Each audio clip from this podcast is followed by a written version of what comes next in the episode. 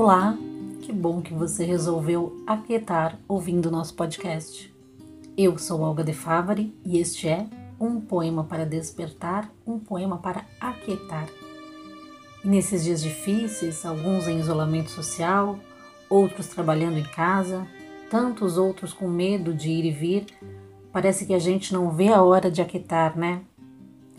Pois bem, Hoje nós vamos aquietar com um poema indicado pela estilosíssima Vera Lúcia Ribeiro, que escreveu pra gente dizendo que está amando ouvir os nossos poemas e que tem despertado e aquietado muito bem com eles.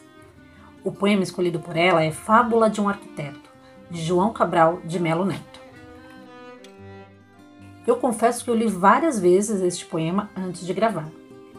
É que a leitura de poemas exige um outro tempo, né? Às vezes é preciso ler algumas vezes para tentar entender o ritmo e o próprio poema. Eu achei esse poema incrível.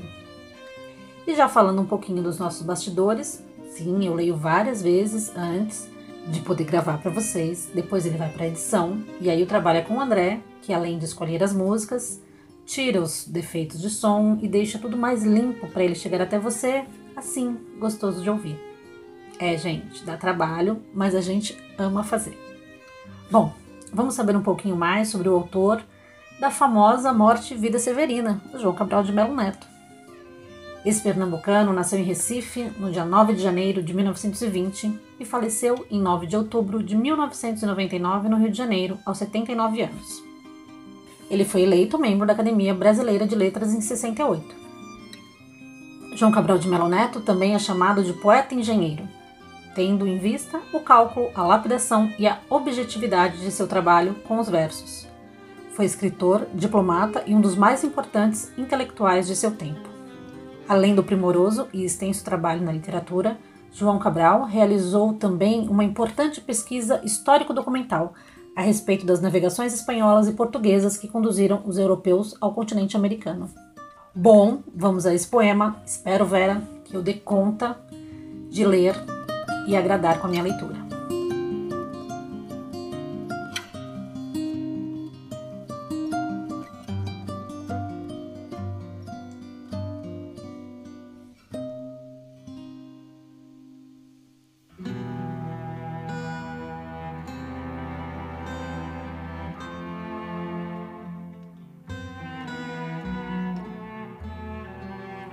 A arquitetura como construir portas de abrir ou como construir o aberto, construir, não como ilhar e prender, nem construir como fechar secretos, construir portas abertas, em portas, casas exclusivamente portas e teto.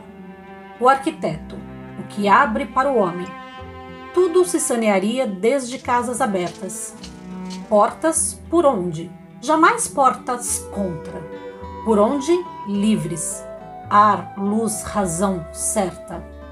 Até que, tantos livres o amedrontando, renegou dar a viver no claro e aberto, onde vãos de abrir ele foi amurando, opacos de fechar, onde vidro, concreto, até fechar o homem, na capela útero, com confortos de matriz, outra vez feto.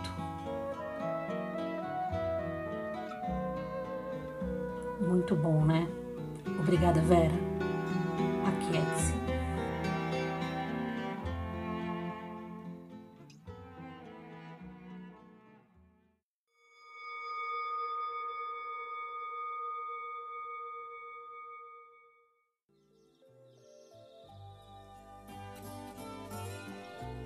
E aí, gostou deste episódio? Então compartilha com os amigos, com a família ou com seus amores. Todos precisamos de um pouco mais de poesia, né? Quer me fazer uma sugestão do seu poema ou autor preferidos? Me escreve um poema para gmail.com. Trabalhos técnicos arroba André de Castro. Então é isso, obrigada e até o próximo poema.